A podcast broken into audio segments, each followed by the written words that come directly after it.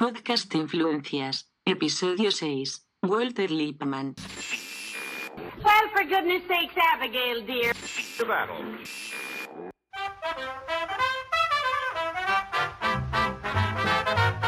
Any bonds today? Bonds of freedom, that's what I'm selling. Any bonds today? Scrape up the most you can. Here comes the freedom man asking you to buy a share of freedom today. Today? We'll be blessed if we all invest in the USA. Here comes the freedom man. Can't make tomorrow's plan, not unless you buy a share of freedom today. Walter Lippmann nació en la ciudad de Nueva York, en Estados Unidos, el 23 de septiembre de 1889 y muere en la misma ciudad en el año 1974. Se crió en el seno de una familia de clase media alta, lo que le permite tener un acceso a, educación privilegiada. Eh, ya a los 17 años ingresa en la Universidad de Harvard, donde cursa estudios de filosofía y lenguas, eh, habla varios idiomas. Eh, también tempranamente desarrolla un interés por el periodismo y, funda una revista, The New Republic. Eh, también escribe para diversos periódicos a lo largo de su vida, recibe dos premios eh, Pulitzer por, en dos oportunidades, por, una columna que hace en el New York Herald. Eh, como periodista, analista político, crítico de medios y filósofo, eh, intenta conducir la articulación entre el capitalismo, entre el liberalismo y la democracia de masas en ese complejo mundo de, com- de comienzo del siglo XX.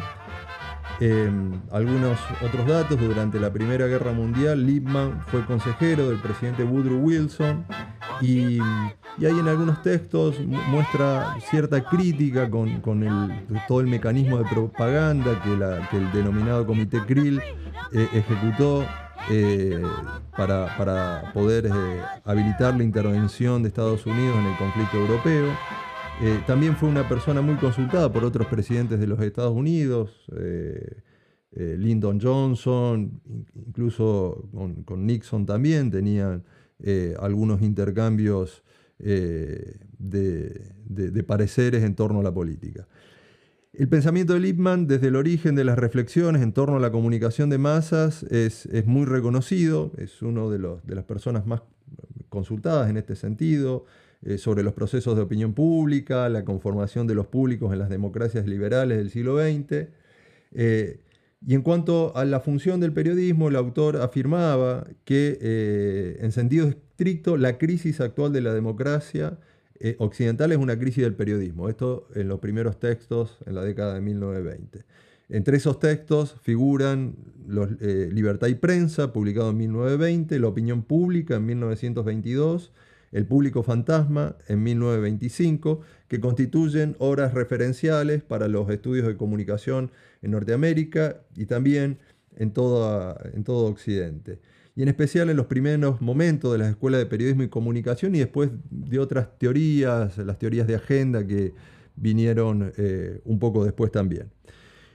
La primera pregunta eh, estaría un poco referida al contexto político, económico, social de esos primeros textos, en los que se escriben esos primeros textos sobre periodismo y la opinión pública.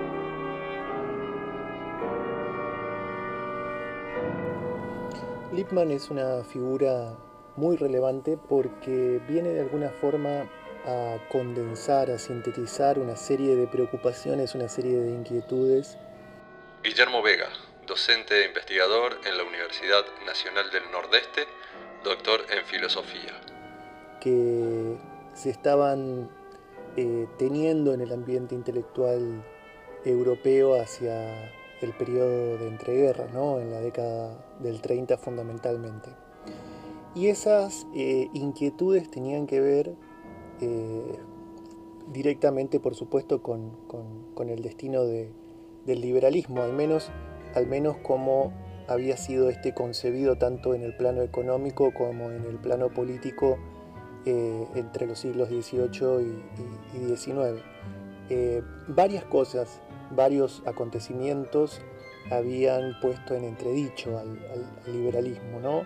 Eh, es, claro que la Revolución Rusa por un lado, la Primera Guerra Mundial por otro, pero en especial eh, el panorama que se abre con el inicio de la década del 30 es el que de alguna forma va a, mover más los cimientos del pensamiento liberal y va a generar una, reflexión sobre sus propias condiciones de, posibilidad y su propio programa.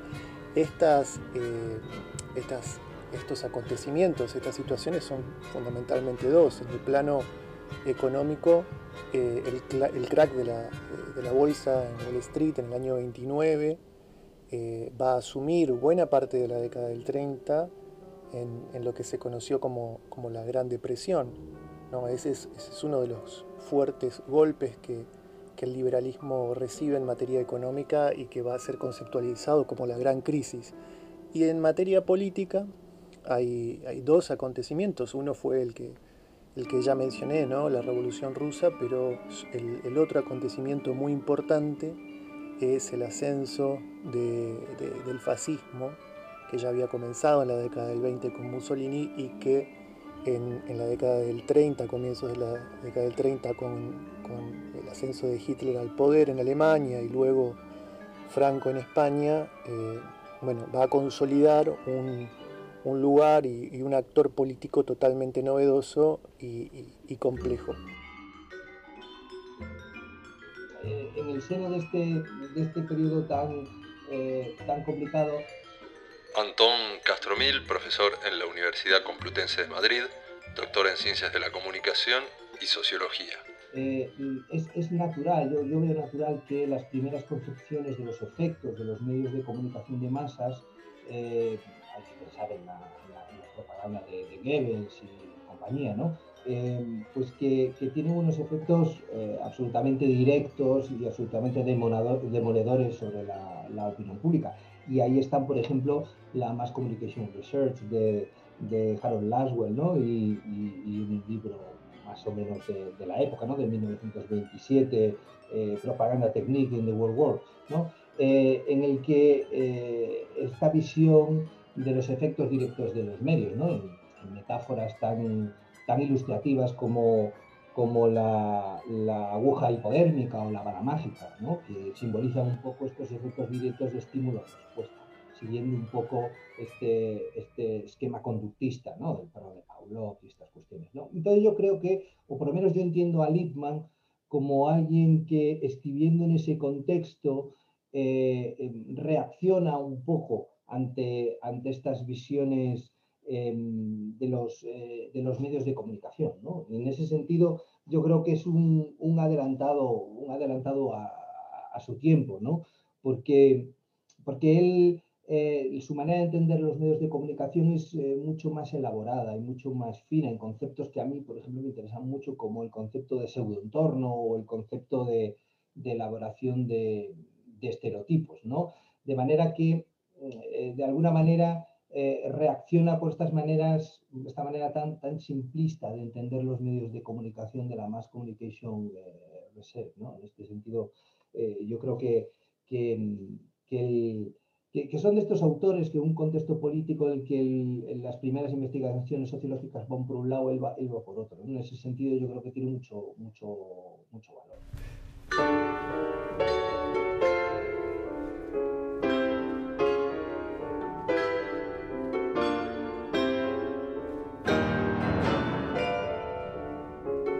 Si uno revisa en esas eh, primeras reflexiones, em, uno podría pensar que, esas reflexiones de Ligma en referencia al juego de la opinión y el gobierno de la democracia aparece en un principio con, cierta expectativa, o sea, él ve en los medios de comunicación eh, como un elemento importante para, para conducir, ¿no? para poder darle forma a la democracia en cuanto a, poder constituir ese público que necesitan las democracias, que vote, que opine, que participe. Eh, y, en los primeros textos, particularmente en Libertad Imprensa, uno encuentra eso, ¿no? que hay cierta expectativa, cierta cuestión positiva.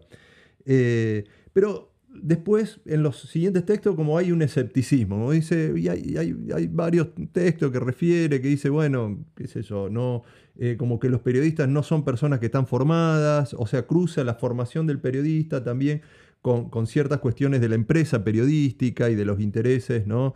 de, los, de los empresarios. Entonces, como, como él tiene cierto escepticismo respecto a el rol de la prensa en, esas, en esa democracia. Em, pero, digamos, aunque es crítico, hay, digamos, los medios masivos y la opinión pública considera que son pilares ¿no? y que en definitiva permiten ¿no? esa articulación y la constitución de ese público ciudadano que, requiere esa gran sociedad a la que él se, refería. ¿no? Em, hay una frase, él dice, los individuos actúan y se relacionan entre sí en un entorno eh, que, ya no es el mundo visible, de los hogares, de, sus comunidades, de, la idea de, comunidad que, tenían los Estados Unidos en aquella época. Eh, ese, entorno ya es invisible, dice Lippmann, del que se necesita recibir información, datos que provee la, prensa misma.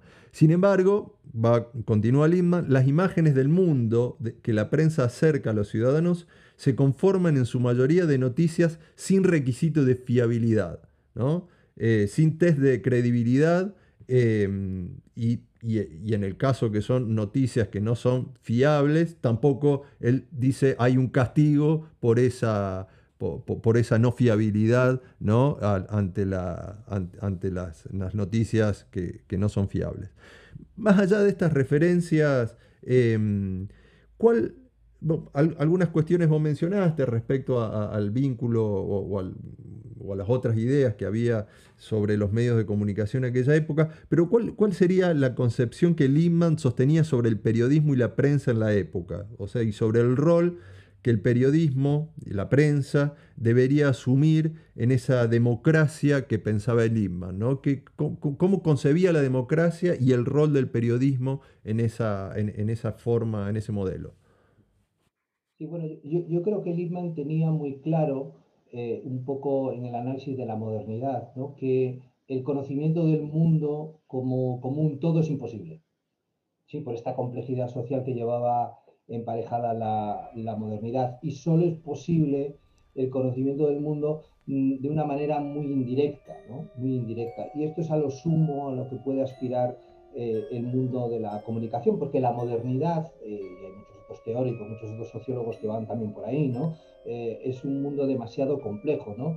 Se rompe la unidad primaria de pertenencia de los individuos y se entra en la sociedad de masa, ¿no? Entonces, en este sentido, eh, es imposible tener, para Ligma, tener una visión compleja del mundo, ¿no? Sino que eh, las visiones del mundo son a la fuerza, a la fuerza fragmentarias e incompletas, ¿no? Entonces, esta manera de entender la, modernidad, el periodismo ya parte de, una cierta desventaja, ¿no? porque, porque es imposible, eh, es imposible eh, generar una visión global de las cosas. ¿no? De las cosas. Entonces es un punto de partida mm, bastante complicada para, el, el, periodismo. Por lo tanto, lo que hace el periodismo, y aquí yo creo que se revela contra la visión ideal del periodismo, clásica del periodismo, que traslada los hechos, la realidad, lo que, lo que, lo que hace el periodismo es, es construir un entorno de los individuos en las sociedades modernas que no es el entorno en sí, sino que es un entorno precisamente construido. ¿no? Construido. Aquí yo creo que también Liman es precedente en muchas otras teorías posteriores, en el hecho de la construcción social de la realidad. Es decir, la realidad no es algo que se aprehende ¿no? con H intercalada y que los periodistas se limitan a, a trasladar a la ciudadanía, sino que sino que es algo que se construye, ¿no? algo que se construye y que además eh, se construye en, términos de estereotipos, ¿no? En términos de estereotipos, ¿no? Eh, porque la prensa a lo máximo que puede, eh, que puede aspirar es a una información a la fuerza incompleta, ¿no? Incompleta. y, a trasladar un mundo que es mitad verdadero, el propio Lippmann se lo dice, mitad verdadero y mitad falso. ¿no? yo creo que en este sentido, en el sentido de la construcción de la actualidad como algo meramente periodístico, eh, tú lo decías al principio de la entrevista, Lippmann es un antecedente de la teoría agenda setting, claramente, ¿no? claramente, ¿no? En esta labor de selección y de aspectos culturales que van nutriendo estos estereotipos, ahí se construye ese entorno en el que los ciudadanos se sienten cómodos, que conocen, que es inteligible, porque el mundo moderno no es inteligible como un todo, es desconocido, es cambiante, es voluble. ¿Qué hace la prensa y qué hacen los medios de comunicación? Domesticar este mundo, creando un entorno que tiene una parte real y una parte falsa, pero que es un entorno, es como esas zapatillas que uno se pone eh, antes de estar en casa y ya sientes que estás entrando en el hogar, ¿no? Y que estás cómodo, que lo conoces, que, que, esa complejidad que es el mundo se vuelve, se vuelve familiar, ¿no? Esa es eh, la gran labor de los, de los, de los medios de comunicación, ¿no? Chapter 1 of Public Opinion by Walter Lippmann the world outside, and the pictures in our heads. There is an island in the ocean where in 1914 a few Englishmen, Frenchmen, and Germans lived. No cable reaches that island, and the British mail steamer comes but once in 60 days. In September, it had not yet come, and the islanders were still talking about the latest newspaper, which told about the approaching trial of Madame Caillot for the shooting of Gaston Comet. It was, therefore, with more than usual eagerness that the whole colony assembled at the quay on a day in mid September to hear from the captain what the verdict had been. They learned that for over six weeks now, those of them who were English and those of them who were French had been fighting on behalf of the sanctity of treaties against those of them who were Germans. For six strange weeks they had acted as if they were friends, when in fact they were enemies. But their plight was not so different from that of most of the population of Europe. They had been mistaken for six weeks, on the continent, the interval may have been only six days or six hours. There was an interval. There was a moment when the picture of Europe on which men were conducting their business as usual did not in any way correspond to the Europe which was about to make a jumble of their lives. There was a time for each man when he was still adjusted to the environment that no longer existed. All over the world, as late as July 25th, men were making goods that they would not be able to ship, buying goods that they would not be able to import, Careers were being planned, enterprises contemplated, hopes and expectations entertained, all in the belief that the world as known was the world as it was.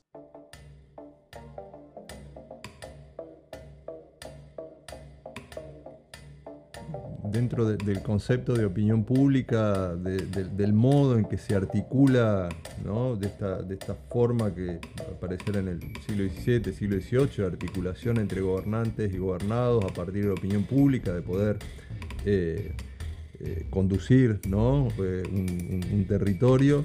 Em, aparece una noción que yo no sé si la, si la hace famosa Lippmann o la hace más famosa Noam Chomsky, ¿no? la, idea de la manufactura del consenso, de los consensos, como, como una forma muy característica de, la, democracia norteamericana. ¿no? Eh, Chomsky va a ser, eh, digamos, va, a poner en, relevancia la figura de Lippmann como un gran, digamos, como un pensador eh, fundamental, ¿no? Durante gran parte del siglo XX, ¿no? Consultado por múltiples políticos, actores políticos, pero aparece ahí una, idea que, que, va a mencionar Lippmann, ¿no? que, la opinión, que la opinión pública y a la democracia es necesario esta idea de manufacturar los consensos. ¿no? Y, ahí la prensa y el periodismo son, eh, vuelven a ser una, una, herramienta fundamental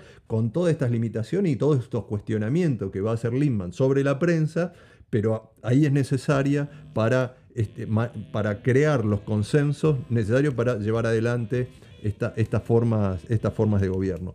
Entonces, la, pregunta aquí tiene que ver con, con el vínculo ¿no? entre la idea de opinión pública, cómo, cómo piensa, cómo, qué es la opinión pública, ¿no? cómo se piensa la opinión pública en ese contexto, con la idea de manufactura de consenso. ¿no? Uno entendía ¿no? la opinión pública como, como algo racional, ilustrado a partir del, del, conocimiento y de la información, y acá aparece la idea de opinión pública vinculada con algo creado, algo, digamos, que es necesario operar sobre eso para poder gobernar.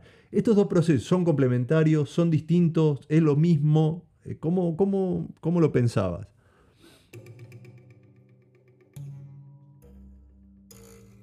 yo, creo que arranca de una concepción que, a nosotros nos puede parecer muy sorprendente y de época también lo era, sobre todo oponiéndose al liberalismo más clásico. El gobierno basado en la opinión pública no tiene sentido.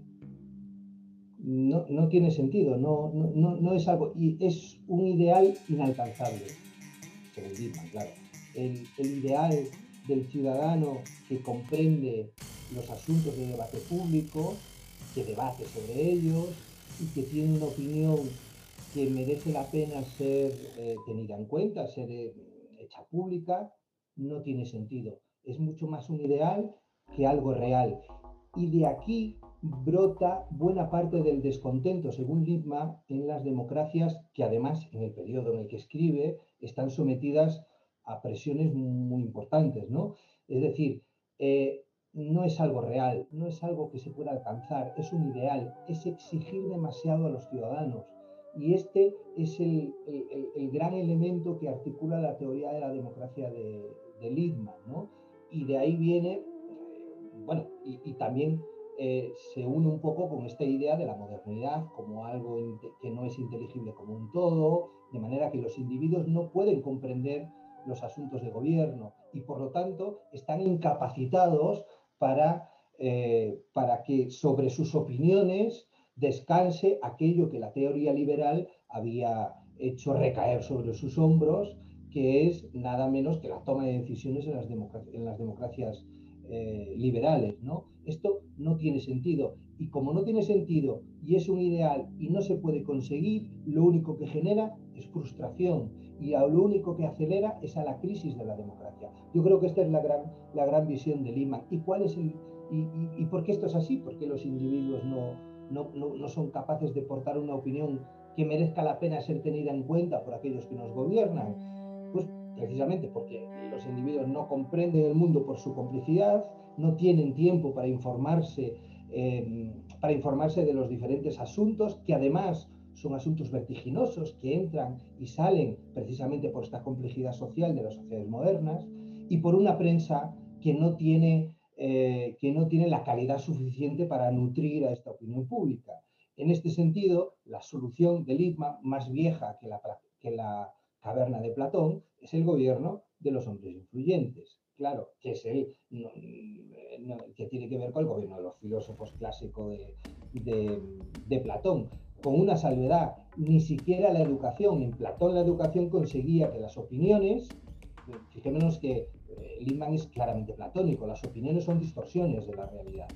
Solo los hombres influyentes, solo los filósofos son capaces de aprender la verdad, ¿no? Pero no los individuos, no los ciudadanos, que los ciudadanos son portadores de esta doxa platónica, ¿no? Proclive al error, ¿no? Entonces, eh, pero ni siquiera la educación, porque Platón dejaba un espacio para la educación y dentro de la educación podríamos mm, poner a los medios de comunicación, pues esta labor pedagógica, y ni siquiera, ni siquiera. ¿Por qué? Y aquí Lippmann yo interpreto un poco el público fantasma, eh, ¿por qué esta vorágine de la actualidad, esta vorágine de las sociedades modernas, tan complejas, tan especializadas y tan cambiantes, lo hacen imposible, ni siquiera la educación, por lo tanto, el gobierno de los hombres influyentes. Y yo creo que aquí enlaza con lo que me preguntas de, la manufactura de los consensos.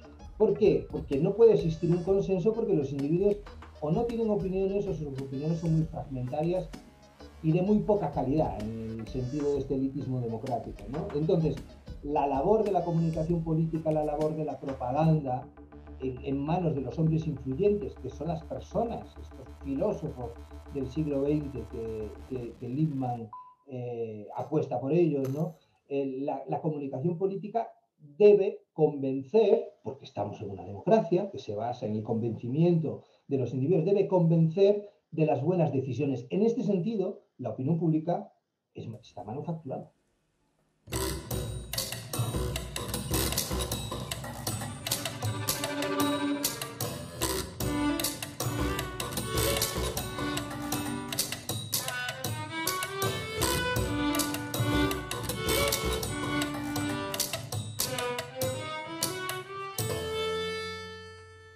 Mencionaba recién la cuestión del, público fantasma, que es el, tercer libro de esta, trilogía temprana, digamos, en el siglo XX, digamos, fueron uno de los primeros libros que van a insistir tanto sobre los problemas de la prensa eh, y la política. Eh, aparece la idea de público, ¿no? Esta idea de público que resulta una superación de, la idea de las multitudes en el siglo XIX, de Le Bon, de, de Siguel, digamos, de todos los, psicólogos sociales, ¿no? Eh, y que es pensada por Gabriel Tarde, ¿no? por, este francés, que, va, a sustituir esa idea de multitud por la idea de, público ¿no?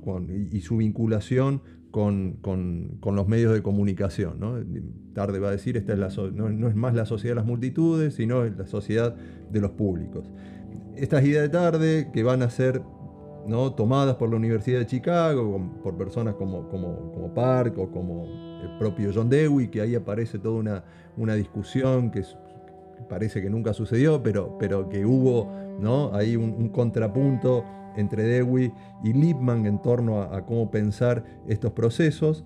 Eh, entonces ahí en el público fantasma como, problematiza ¿no? cómo, cómo, cómo se construye esa abstracción. Eh, y aquí ya del nombre, ¿no? Parecería ganarle el escepticismo, ya que hay todo un cuestionamiento sobre las democracias populares, al negar la, posibilidad, por todo esto que decías antes, de la existencia de un público ilustrado, eh, omnicompetente, que pueda saber de todos los temas de gobierno eh, y que pueda asumir una reflexión y una acción política que conduzca a las mejores decisiones para el progreso de la sociedad. Pero, digamos, ahí también, eh, en ese texto, los medios, y en el contexto ¿no? general, los medios masivos van a comenzar a ser considerados parte estratégica, estratégica del problema de la disolución del público, ¿no? y ahí de, ese público ilustrado. Y ahí tenemos toda la referencia de, Frankfurt, por ejemplo, ¿no? del alienado por las industrias culturales, pero también en Estados Unidos, ¿no? Daniel Bell, digamos, otros referentes que, planteaban ¿no? la, cuestión de la alienación de los públicos a partir de su vínculo con los medios de, comunicación, ¿no? que ahí el público parece como, un, recorte de esa figura del alienado ¿no? en, todas estas teorías. Em, el tema que, vuelvo a insistir, los medios ¿no? seguían siendo fundamentales para esto, para la manufactura del consenso necesitas la propaganda, todas estas herramientas de la propaganda para poder hacer que participe de alguna manera, porque tampoco la democracia puede ser conducida solamente por las élites, y que vote a conciencia, que no vote cualquier cosa. Eh, esas eran como, dos, prerrogativas.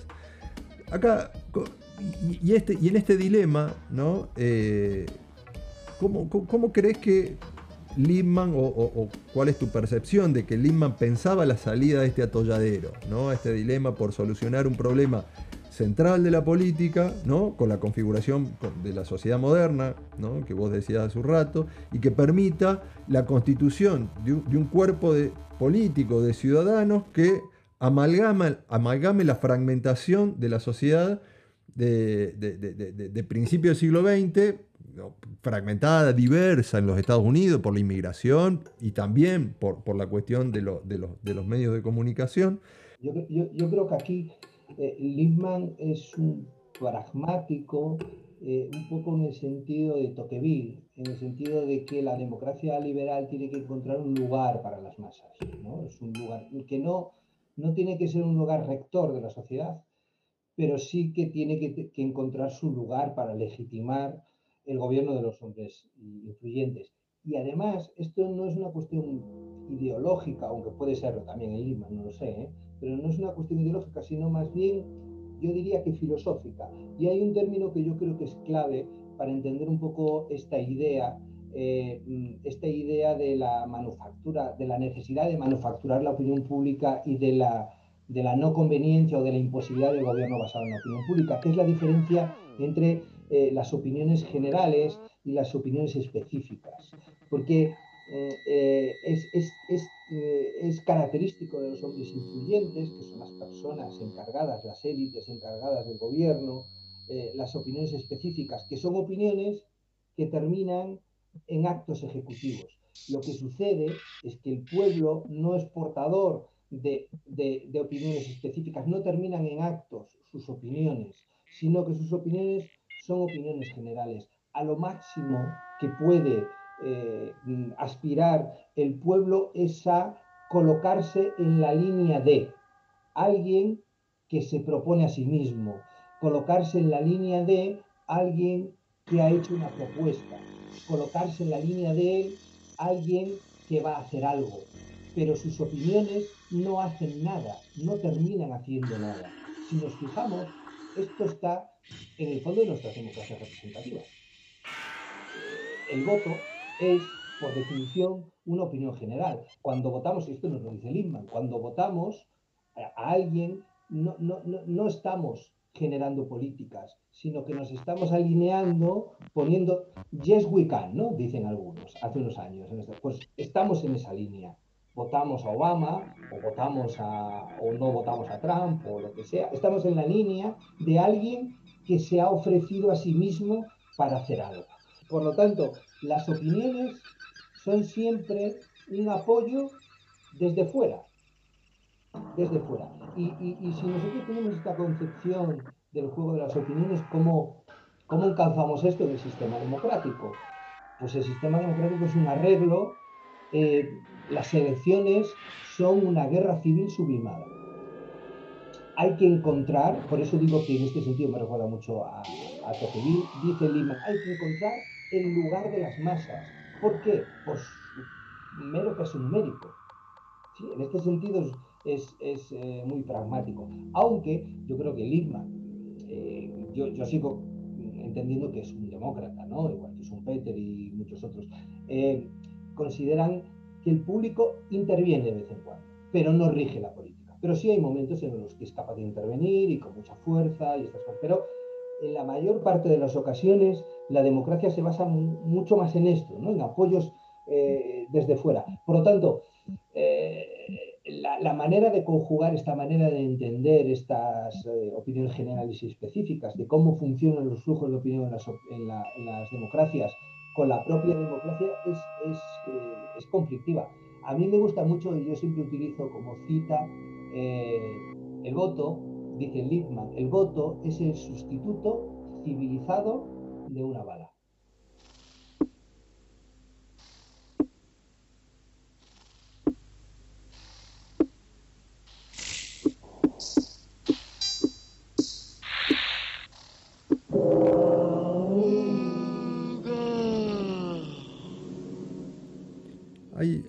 un evento que, genera en lo particular cierta inquietud. ¿no? Eh, en, el año 1938, un filósofo francés, Louis Rougier, convoca en París a un conjunto de personalidades del, pensamiento liberal de aquella época, de la que se contaba, por ejemplo, Hayek, ¿no?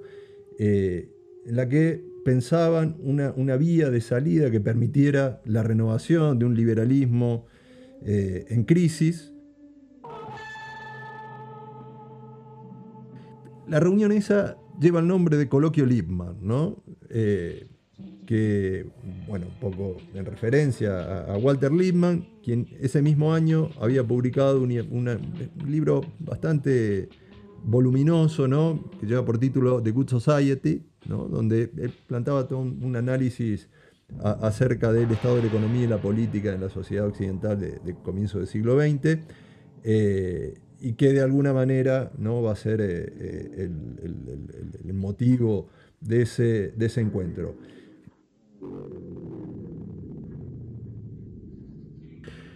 Aquí hay algunas, algunos interrogantes que, que que me surgen, ¿no?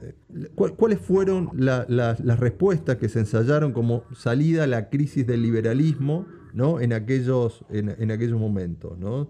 Si, si, si vos tenés alguna reflexión en torno a cómo, si hay algo distinto en el neoliberalismo, en estas ideas de la, de, la opinión pública, del periodismo que, se, que, que, aparecían en el pensamiento liberal en, en, 1920, a lo que va a venir después, ¿no? Como, como si el neoliberalismo va a plantear otro juego distinto en la relación entre gobernante y gobernante en términos políticos, no, económicos. El coloquio Lippmann va a ser una expresión de las reflexiones y preocupaciones que un conjunto de intelectuales europeos va a tener sobre el destino del, liberalismo. ¿no? Eh, todos sabemos más o menos o, conocemos un poco la historia de trasfondo con respecto al, coloquio. Es eh, Luis Rougier, un filósofo francés, el que se encarga de organizarlo. Y, lo organiza a cuento de, de la publicación de este libro que estábamos mencionando.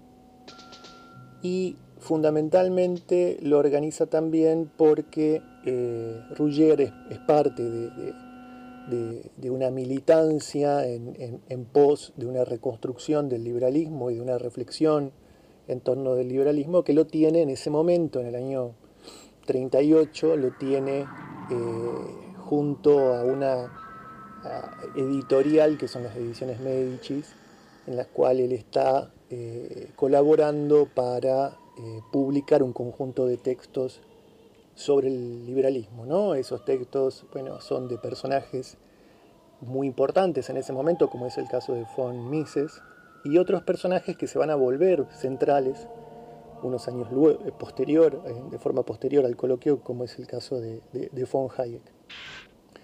Eh, organiza este coloquio que en principio no tiene más que otra forma que, discutir algunas, algunas ideas vinculadas al texto de Lippmann. Y, incluso tiene una, en el programa inicial, el coloquio es una reunión que va a dar lugar a un, congreso posterior que se pensaba para el año 39, que finalmente nunca se realiza por, los problemas ligados a la situación europea de la guerra. Y el coloquio termina siendo eh, el único momento en el cual estos señores y estos intelectuales se reúnen en forma previa a lo que después va a ser la sociedad de Montpellier, ¿no? nueve años después.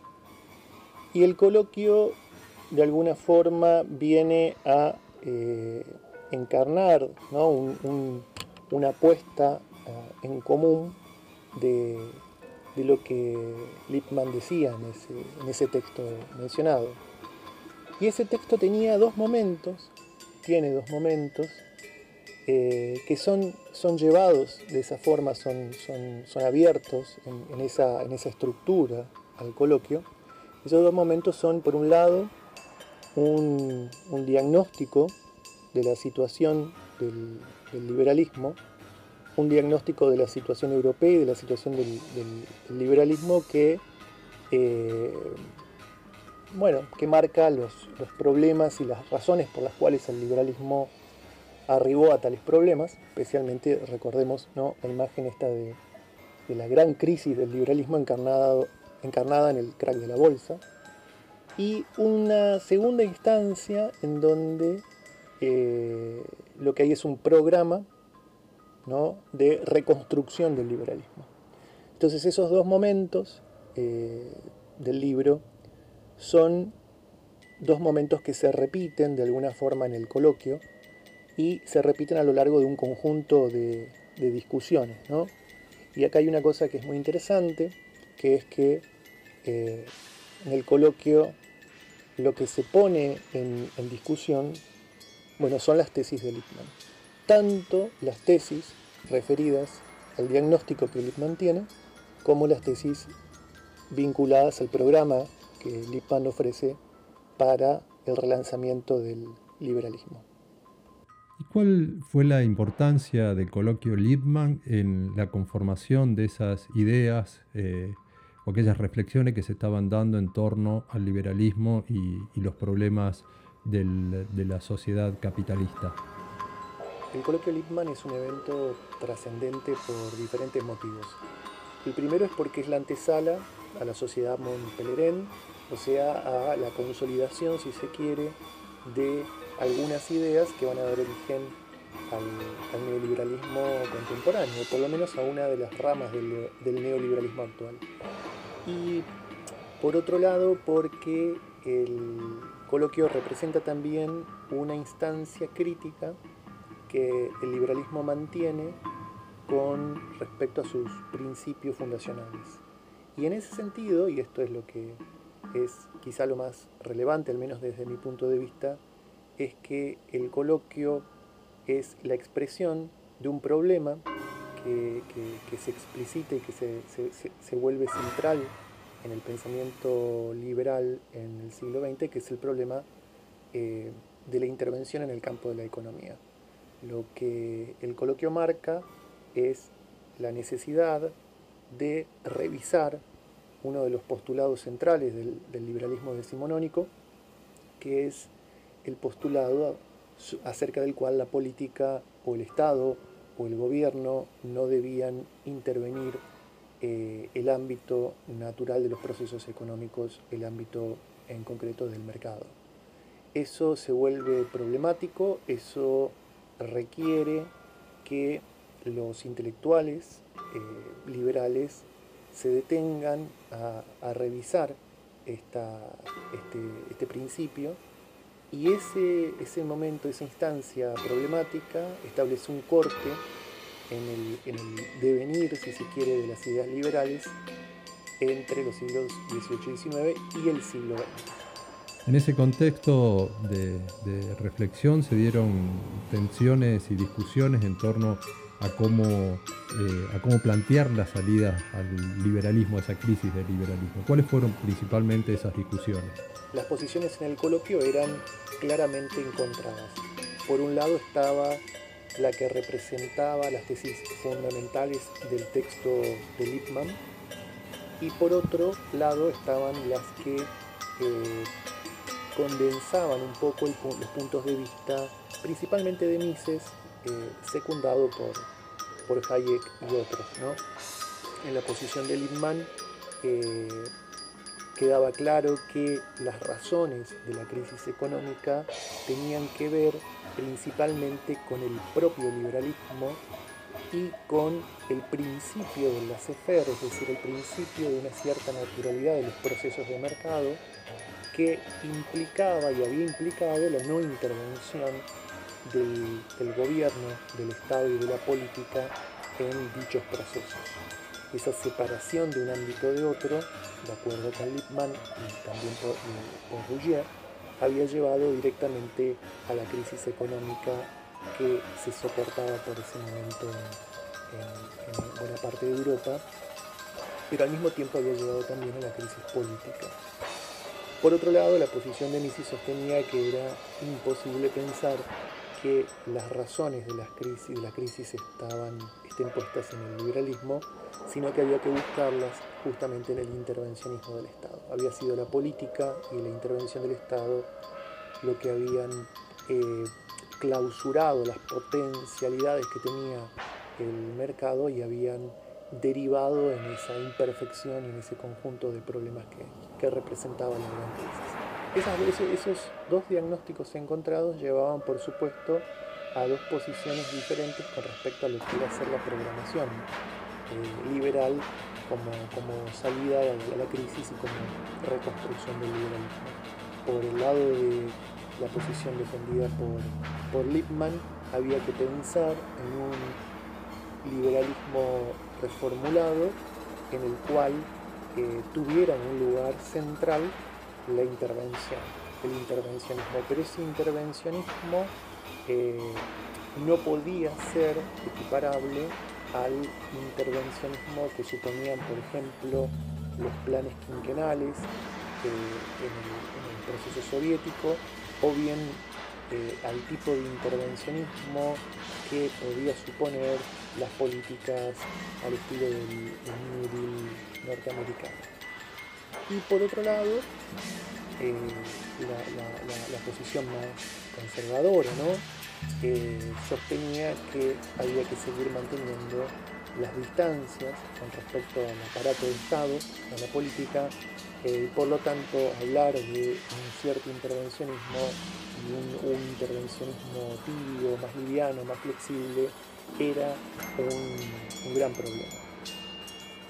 El ascenso de las masas claramente fue el otro gran, gran tema del coloquio, ¿no? Y sobre todas las cosas porque el, ascenso de las masas, la importancia de las masas, era un tema que, tocaba, tenía que ver directamente con, la democracia y el modo en que la democracia es concebida por, los liberales. Esta cuestión es, importantísima eh, y, sobre todas las cosas es importantísima eh, en función del, curso de los acontecimientos. ¿no? Hay que pensar que son, que son de alguna forma las masas las que a través de todo el procedimiento democrático son capaces de llevar al poder a quienes encarnan luego eh, las posiciones eh, más contrarias a los principios del liberalismo, como podía ser claramente el, ejemplo del, nacionalsocialismo alemán, ¿no? bajo la figura de, Hitler. Eh, en este sentido, lo que va a, aparecer en el, coloquio es una idea que, en algún punto tiene Lippmann, que es la idea de un sentido, si se quiere, restringido de la democracia o un sentido tutelado de la democracia, ¿no?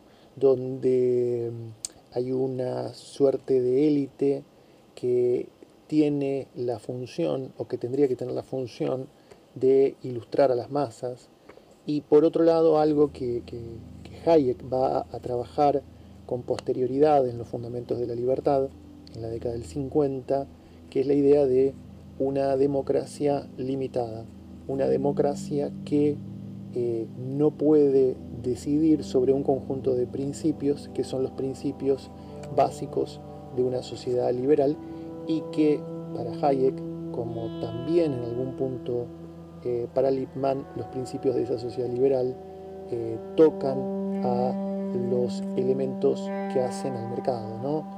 a los contratos, a la figura de la propiedad privada, etc. Bueno, muchas gracias eh, a Antón Castromil y a Guillermo Vega por eh, habernos ayudado a pensar, acercarnos un poco más a la figura de Walter Lippmann, para comprender cómo fue pensado este singular arte de gobierno, como es el neoliberal, y cuál fue y cuál es el rol eh, que se piensa debe tener la opinión pública y los medios en esa forma de gobierno. Muchas gracias.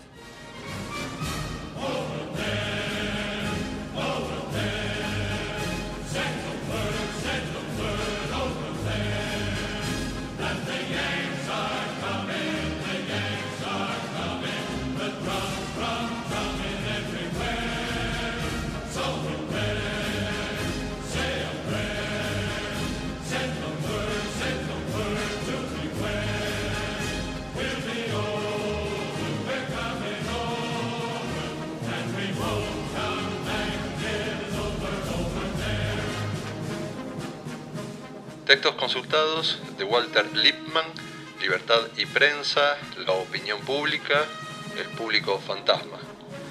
De Emiliano Benier, la tesis El Gobierno de los Públicos. Música, en la introducción y el cierre se escucharon canciones patrióticas norteamericanas utilizadas como propaganda en la Primera Guerra Mundial.